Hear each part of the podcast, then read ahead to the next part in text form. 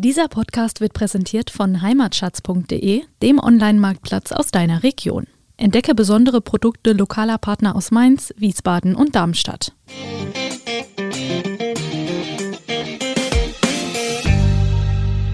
Wenn ich drei Rieslinge hätte aus unterschiedlichen Anbaugebieten und unterschiedlichen Lagen auch, würde ich wahrscheinlich, traue ich mir zu, den roten Hang auf jeden Fall immer raus riechen und schmecken. Ja, das würde ich mir auch zutrauen. Viele interessieren sich für Wein, aber es gibt auch viele offene Fragen. Antworten gibt's beim Wein-Podcast Wein mal eins. Und zwar beispielsweise, warum müssen eigentlich manche Weine in den Dekanter gefüllt werden? Oder Weiß-Grau-Grün. Die Weiße Burgunder Familie hat viele Mitglieder. Wein mal eins, jeden Freitag 16 Uhr. So, gute René, hallo. Es geht los zur dritten Staffel. Bist du motiviert? Aber bis in die Haarspitzen. Ja, Also ja. die, die habe ich ja nicht mehr, aber äh, wenn ich sie hätte. Ja, ja, ich habe ja ein ähnliches Schicksal, ähm, aber wir haben ja auch den gleichen Friseur. Ich wollte gerade sagen. Insofern passt das wieder. Ja, nee, also wir haben einen äh, ganzen Sack voller Themen, auch in der dritten Staffel dabei. Ganz kurze Spoilern können wir machen. Es geht um einige Rebsorten, es geht aber auch um Zubehör, sowie Dekanter, Kühler und so weiter. Und es geht natürlich auch um das Thema Wein und Gesundheit. Ganz spannendes Thema, aber das werden wir in der Folge dann noch sehen. René, worum geht's eigentlich heute? Heute Heute, ich sag dir, um was es geht. Heute wird's royal. äh, kommt Prinz Charles oder was? Nee, es geht um die Königin. Und zwar die Königin der Rebsorten, den Riesling. Ah, Um es vorwegzunehmen, lieber René, mit dem aus dieser Rebsorte erzeugten Weinen erzielen die deutschen Winzer weltweit Ansehen und Aufmerksamkeit und wie ich meine, absolut zu Recht, denn nirgends auf der Welt gibt es so ideale Bedingungen für den Riesling wie hierzulande. ja, stimmt. Ja. Also gepaart mit dem Können, dem Gespür und der Erfahrung von gut ausgebildeten Winzern, und die haben wir ja mannigfach, entstehen so Rieslinge, wie man sie einfach haben will. Filigran, feinnervig, lebendig, mineralisch, klar strukturiert und mit einer vielfältigen Aromatik. Mit einem Wort perfekt. Mit 24.000 Hektar Oh, ist ganz schön eine Menge. Interessant, 24. ja, ja. 24.000 Hektar, werden rund 40 Prozent aller Rieslinge in Deutschland erzeugt. Deutschland ist damit das Rieslingland Nummer eins in der Welt. Gebe ich dir recht. Also äh, letztendlich ist es auch immer die Winzerkunst, die ähm, dann letztendlich entscheidend ist. Aber es gehören auch äh, die richtigen Lagen dazu. Und dann sind wir bei uns im VRM Weinland ja mit hochwertigen Rieslinglagen nachgerade gesegnet. Absolut. Also äh, spontan uns Niersteinern fällt natürlich da immer äh, Der Rote Hang. der Rote Hang ein. Binger Scharlachberg äh, kennen wir ja auch gut.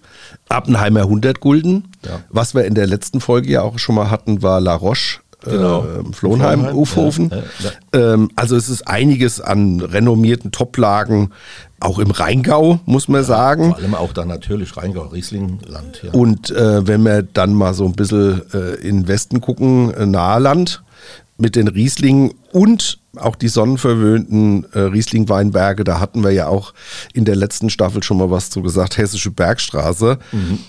Und was ganz zum Schluss, was man ja immer auch so ein bisschen, weil es auch ein kleines Anbaugebiet ist, was man oftmals ja, nicht übersehen, aber das uns nicht spontan dann einfällt, äh, Mittelrhein. Also Toni Joost oder sowas, ja, die ganzen Kracher da.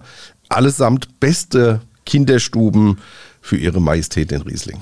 Ja, und wie das bei Royals so ist, lieber René, haben sie exquisite Ansprüche. Beim Riesling sind das eben Lage und Boden.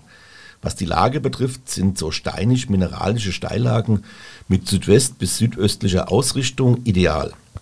Umso mehr, wenn sie wie der rote Hang auch die Sonnenwärme speichern können. Das ist das Rotliegende ja perfekt, ja.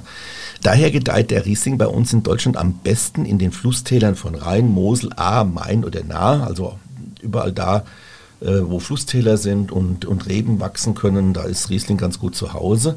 Aber, und so viel Ehrlichkeit muss natürlich auch sein, hat der Riesling auch in der Wachau, im Kremstal oder in Südtirol sehr gute Bedingungen mit entsprechend exzellenten Erzeugnissen. Äh, du warst ja da schon häufiger äh, äh, und konntest dich dann auch direkt äh, vor Ort von überzeugen. Stimmt, aber das sind ganz andere Rieslinge. Also Terroir ist schon äh, das ausschlaggebende Thema. Und ähm, ich habe die Woche gerade jetzt auch nochmal eine Weinprobe gehalten für äh, 30 Holländer und ähm, die waren bass erstaunt und denen habe ich mal versucht, dann nahe zu bringen, wie Rieslinge vom Roten Hang denn riechen und schmecken. Und das kann man sich tatsächlich abspeichern. Also ich würde jetzt wetten, wenn ich drei Rieslinge hätte aus unterschiedlichen Anbaugebieten und unterschiedlichen Lagen auch, würde ich wahrscheinlich, traue ich mir zu, den roten Hang auf jeden Fall immer raus riechen und schmecken. Ja, das würde ich mir auch zutrauen.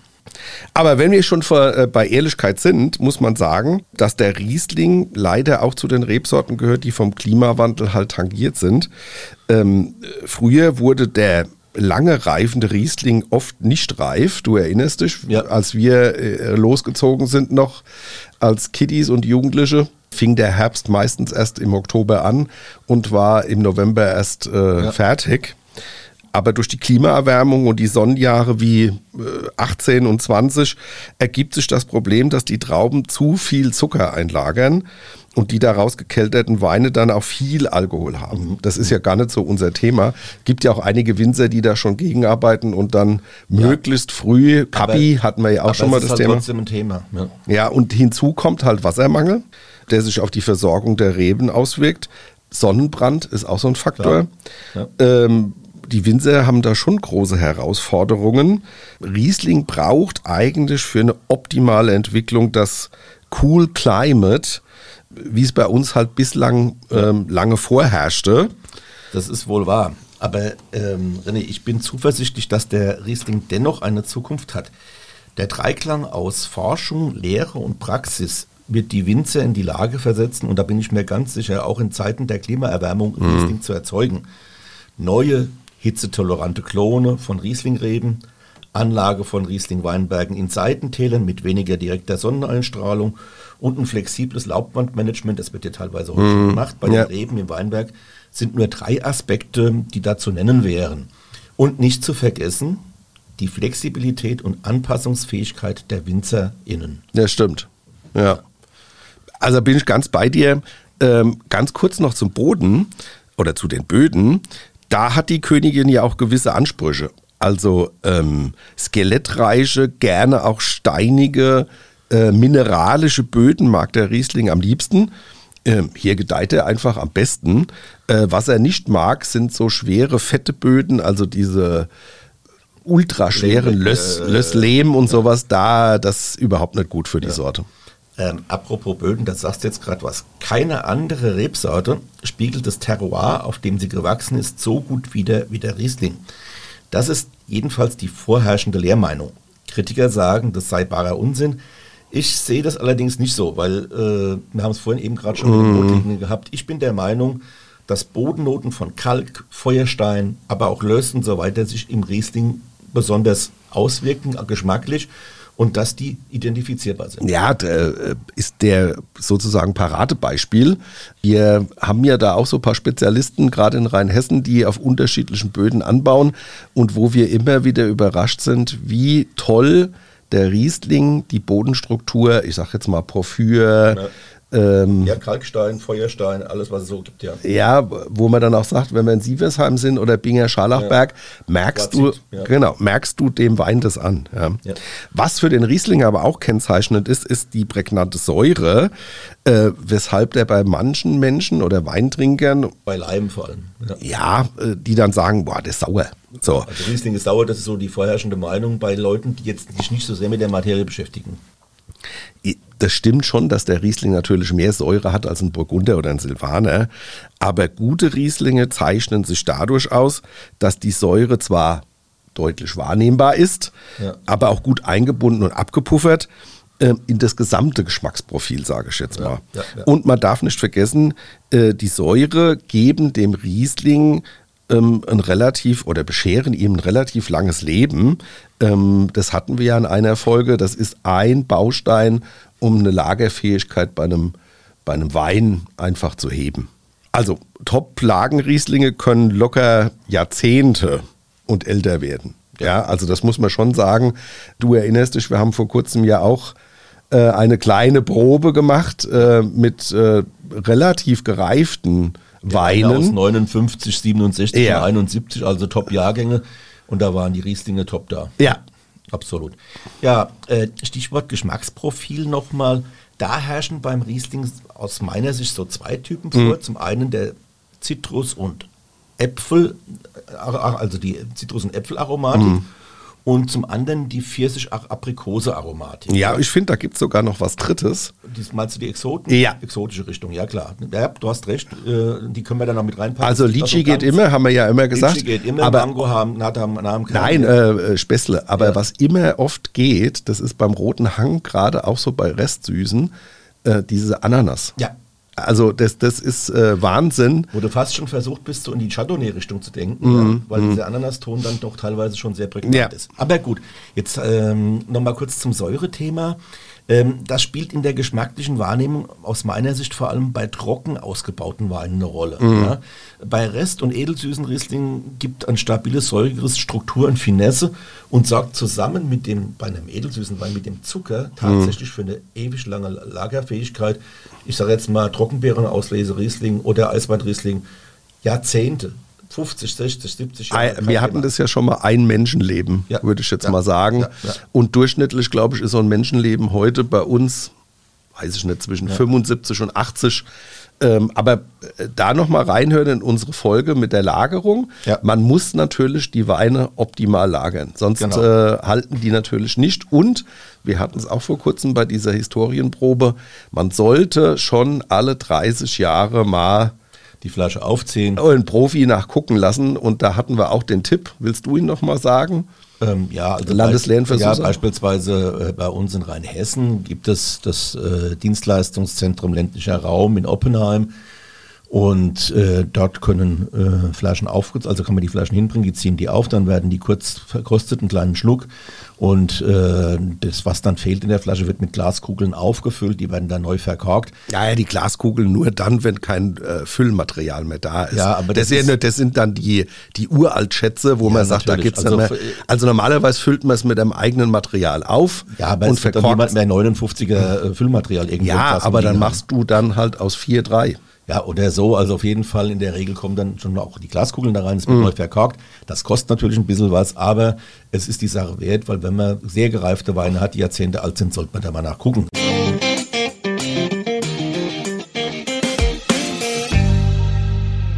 Hier ist sie wieder, wie in jeder Woche, unsere Weinentdeckung für euch. Das ist ja der Weinsinn! Ja, liebe HörerInnen, im Weinsinn der Woche haben wir diesmal den 2020er Riesling Royal Kabinett Trocken aus dem Weingut Prinz von Hessen Oh, in bad. Geisenheim im schönen Rheingau. Und wenn wir schon die Königin der Reben vorstellen, dann muss es im Weinsinn der Woche auch ein standesgemäßer Riesling sein. Und da sind wir im Weingut Prinz von Hessen in Geisenheim eigentlich genau an der richtigen Adresse, denn der Kabinett Royal und Kabinett Royal, das, äh, Tom, wie du das jetzt wieder zusammengekriegt hast, König äh, der Reben und Kabinett Ja, so bin ich halt. ist wirklich ein trockener Riesling, der für mich ein ganz großes Trinkvergnügen bereitet. Und die Zutaten hier, selektioniertes Lesegut, schonende Pressung, spontane Vergärung im Edelstahl und Holz und dann noch acht Monate Reife auf dem Vollhefelager. Also das sind schon die Zutaten, aus denen man solche Rieslinge macht, die nach dem ersten Schluck direkt die Lust auf ein zweites Glas wecken. Ja, und was witzig ist, den Capi Royal, weil Capi ist so das trendy Wort für die Kabinetts, Ja. den gibt es auch in der Mario Basler Edition. Ui. Ja, die ist auf 1000 Flaschen limitiert und der Erlös kommt einer Schule für Körperbehinderte zugute, für die sich der Mario Basler schon lange einsetzt. Also Sieh an, sieh an. Tolle Geschichte. Okay. Ja, René, ich würde sagen, bevor wir jetzt so weiter reden, probieren wir mal und riechen erstmal ins Glas rein. das ist so wie, so ein, wie so ein prall gefüllter Obstkorb. Ja, aber ich nehme da auch ein bisschen Waldmeister raus. Ja, das stimmt. Bisschen kräutrig ist auch. Ein Feuerstein, finde ich. Wenn man äh, Ja. zweites Träger Feuerstein, Hauch Vanille. Und jetzt probieren wir. Mm. Aber das ist so typisch Kabi oder typisch Riesling Ja. auch. Wir haben so ein bisschen ähm, Apfel, grüne Birne. Ja. Also eher frische, nicht Ja. so die ganz gelbe äh, Variante, sondern eher frisch. Das finde ich auch, dieser Kabi, der hat ein wunderbar eine frische Anmutung. Ja. Also das ist so ein Wein, ich habe es eben ja schon gesagt, der macht Lust auf ein zweites Glas und äh, also am Gaumen hat er aber auch so, eine, so einen feinen Schmelz und Cremigkeit, die ist auch da. Und Ja, ja, das, hat das kommt von- Hefelager hat da volle Arbeit geleistet. Das ist eine wahre Königin. Eleganz, Frische. Was essen wir? Essen wir dazu? Also, ich habe mir jetzt auch mal was überlegt. Ah, nein. Ja, ausnahmsweise, ja. Aber es fand ja den allgemeinen Beifall meines Kollegen. Und zwar eine, wenn wir schon im Rheingau sind, eine Wisperforelle, also regionales Essen. Ja, Wisperforelle auf der Haut gebraten mit Kartoffelsalat und Bohnenpüree. Ah, cool. Vielleicht noch zwei Sätze zum Weingut. Das Weingut Prinz von Hessen wurde 1957 von Donatus Landgraf von Hessen für die Hessische Hausstiftung erworben. Okay. Und seitdem ist es im Familienbesitz und untersteht heute Landgraf Donatus von Hessen. Und da gibt es aber noch eine ganz interessante rein hessische Variante dabei. Ach ja, das wollte ich noch erzählen. Also der Heinz Scheu, äh, der Sohn von unserem berühmten Georg Scheu, war Betriebsleiter und pflanzte die Neuzüchtung seines Vaters auch bei Prinz von Hessen. Und heute wird das Gut von Bärbel Weinert geleitet. Auch ausgebildete Winzerin, die ist Weingutsdirektorin, Ja. nennt, nennt die sich, das ist der offizielle Titel. Und Kellermeister ist der Sascha Huber. Mal kurz zum Rebsortensortiment, René, Rheingau typisch eigentlich. Ah ja. Viel Riesling, Spätburgunder. Genau. Aber es gibt auch ähm, andere Sorten, wie beispielsweise Merlot. Also Ja, ich muss sagen, Kappis machen mir immer mehr Spaß und das ist einer der genauen Zieles. absolut. Preis sollten wir vielleicht noch sagen. Der Kabi kostet 13,60 Euro und auch die technischen Daten noch. René, wenn du magst. Alkohol 11,5, Restzucker 8,4 und Säure 7,7. Da sind wir schon fast wieder bei der Hartschen süße Säureregel. Richtig. Und vom Alkohol ist das auch super, weil 11,5, da darf es auch mal ein zweites Gläschen sein. Ja, und, äh, für mich sogar ein drittes. Ah, Sehr, sehr zum gut. Wohl.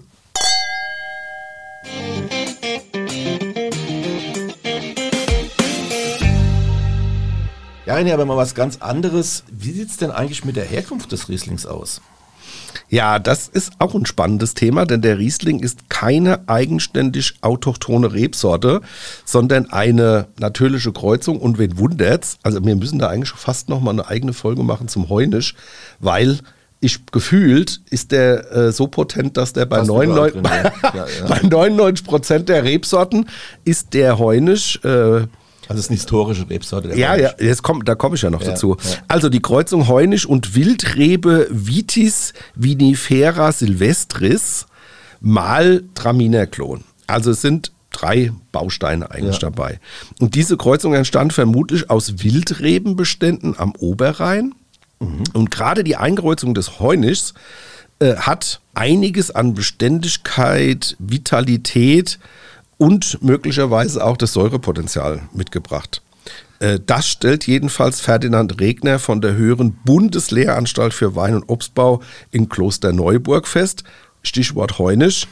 Eine alte Rebsorte, jetzt wollte ich es nochmal erklären, das vorhin gespoilert, die wie auch gelbe Orleans, grünfränkisch, heute wiederentdeckt und angebaut werden, unter anderem deshalb, weil sie mit den Bedingungen des Klimawandels gut zurechtkommen. Und das ist doch jetzt schon wieder spannend, dass man sagt, jetzt sind es historische Rebsorten und die sind Jahrhunderte später in der Lage, sich oder sind besser dem Klimawandel angepasst. Das Ja, ist verrückt, oder? Ja, es ist schon verrückt, aber beim gelben Orleans ist es ja so, der wurde ja, der reift ja auch sehr spät. Ja. Und der braucht lange Reife und der, und der kommt aber mit der Sonne wohl ganz gut da, weil der in früheren Jahrhunderten ja auch kaum wa- äh, reif geworden ist. Das ist ja ähnlich wie beim Riesling. Ja? Ja, aber das ist ja weltweit so, dass die Leute feststellen, diese alten Sorten, die, Die wir eigentlich, ja. das betrifft ja alles. Das betrifft ja auch bei, bei Gerste und und und. Also wenn man da mal, gibt's in Arte und was weiß ich, in einschlägigen Portalen gibt's da ganz tolle.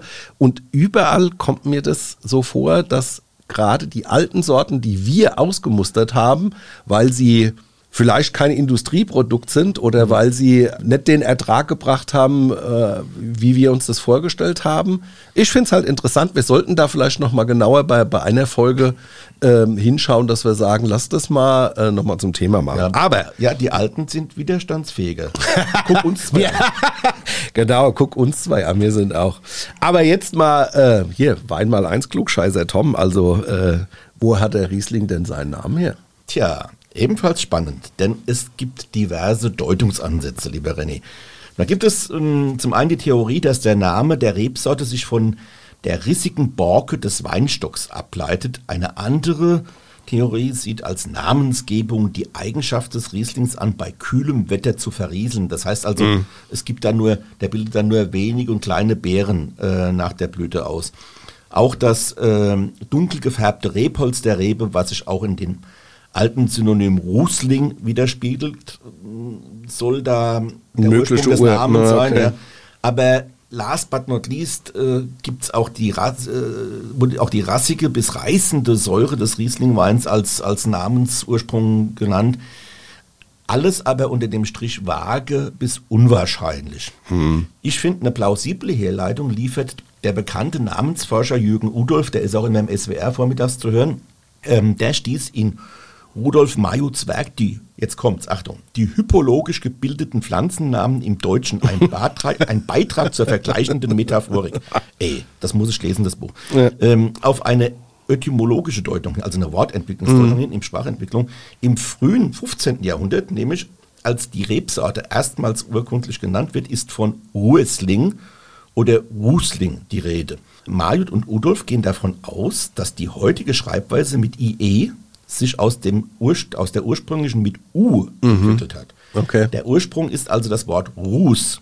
Und das lässt sich aus der Verfärbung der reifen Beeren von gelb in so leicht bräunlich und die haben dann so schwarze Punkte, die ja, ja. Beeren, ja. Und die sich auf den vollreifen Beeren dann quasi so zeigen und das leiten die daher ab. Und das finde ich persönlich ebenso phänomenal äh, wie schlüssig. Ja, das, äh, klar. Hast ja. du das gewusst? Nee, äh, äh, du bist ja der Klugscheißer von uns. Richtig. Aber äh, weißt du denn auch, warum die weltbekannte äh, Weinmetropole Rüsselsheim für sich reklamiert, die Wiege des Rieslings zu sein? Hat das mit dem Weinberg mitten in der Stadt zu tun? Ja, ich kann dich nicht vorführen, das stimmt. Aber nicht nur, denn die weltweit erste urkundliche Erwähnung des Rieslings stammt tatsächlich aus Rüsselsheim. Man höre und staune, nicht nur, äh, ja, sie wird in einer Rechnung vom 13. März 1300, nee, 1435 aufgeführt, als die Grafen von Katzenellenbogen 22 Risslingreben für den Weingarten der Rüsselsheimer Burg kauften.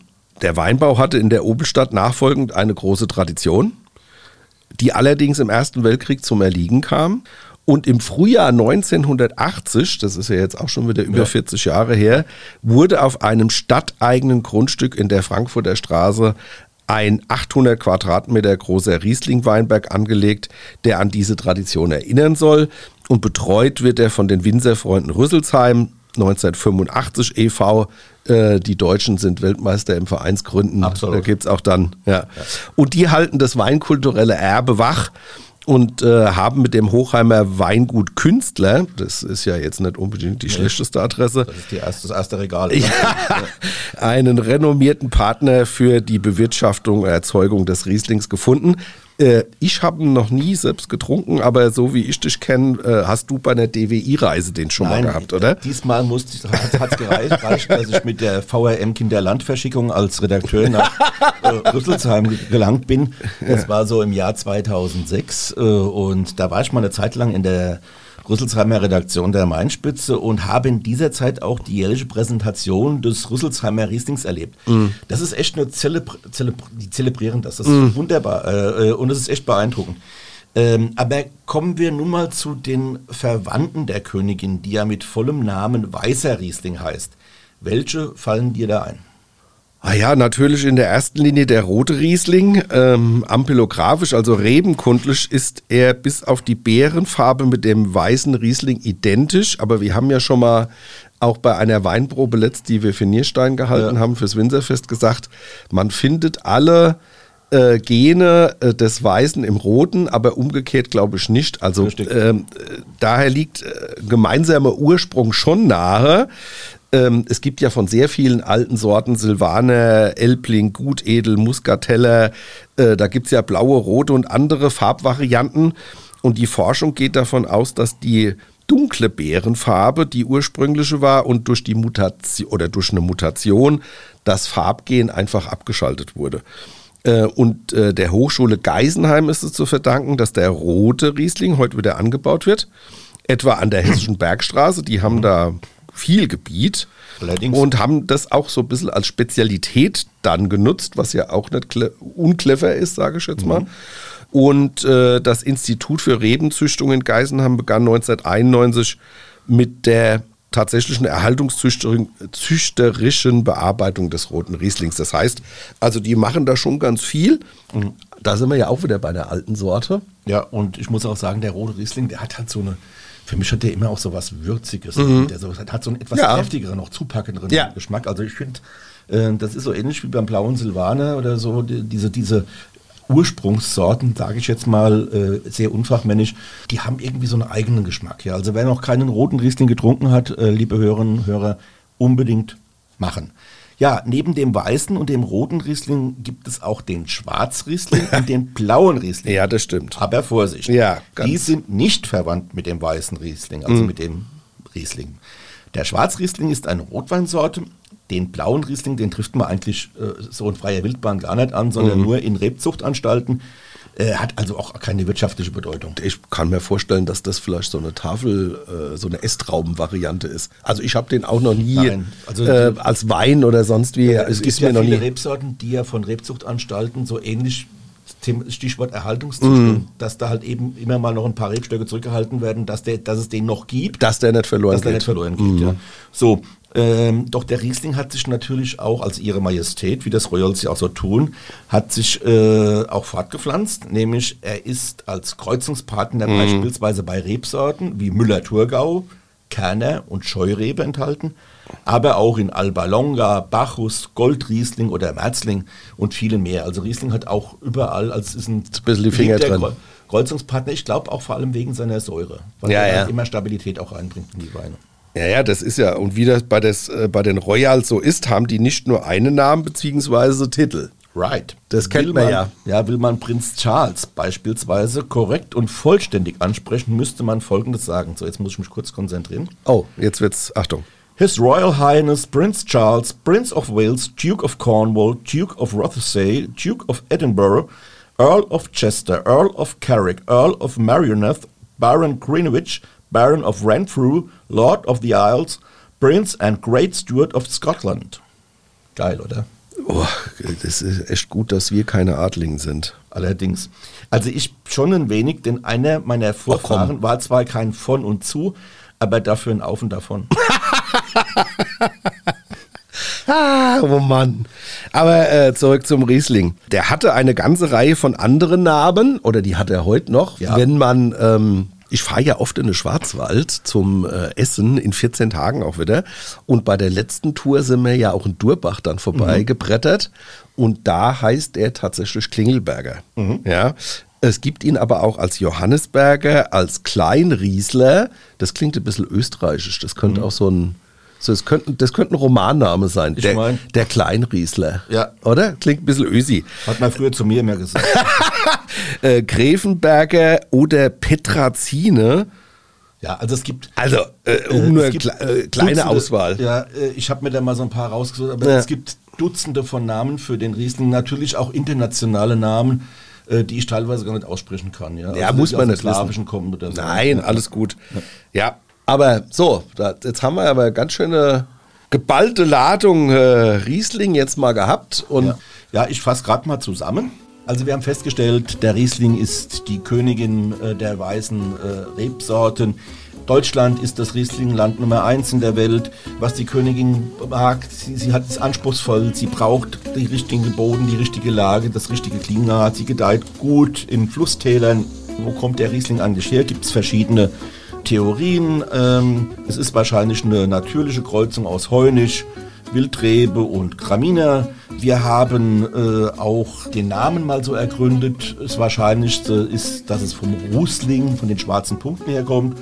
Ja, und dann haben wir zum Schluss noch die Spielarten, die Verwandtschaften mal ein bisschen durchgeguckt. Und damit sind wir jetzt am Ende dieser ersten Folge der dritten Staffel.